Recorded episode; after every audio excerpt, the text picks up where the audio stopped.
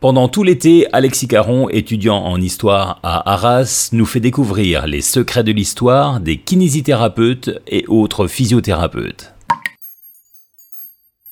Aujourd'hui, l'histoire de Elizabeth Kenny. Elizabeth Kenny voit le jour en 1880.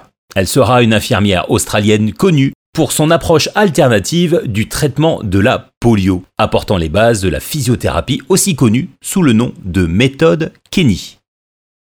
Elle développe très jeune un attrait pour la médecine et l'anatomie, ce qui l'amènera à entreprendre du bénévolat dans un hôpital où elle pratiquera des soins infirmiers, mais sans avoir le titre d'infirmière. Elle lancera par la suite sa propre pratique en voyageant à cheval ou en moto pour rendre visite à ses patients. Durant la période de la poliomyélite, Kenny soulagera la douleur des patients via la chaleur grâce au conseil du chirurgien McDonnell. La chaleur offrait du confort aux patients. Elle développera alors cette technique à l'aide de tissus humides sur les zones touchées par la polio. Elle viendra alors à créer la méthode Kenny par la thérapie physique telle que la flexion d'articulation et la rééducation. Pendant la Première Guerre mondiale, elle sert en tant qu'infirmière d'état-major sur des soldats australiens blessés et transportés par navire.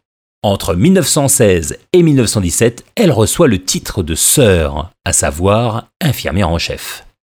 Après-guerre, des critiques vont apparaître sur sa méthode Kenny car elle viendrait à l'encontre des techniques d'immobilisation standard. Le soutien de sa méthode va diminuer jusqu'à son voyage aux USA.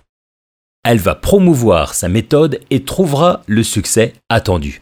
Diplômes honorifiques et prise de parole lors de conférences.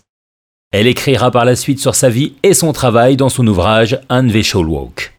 Un film lui sera aussi dédié en 1946, Sister Kenny.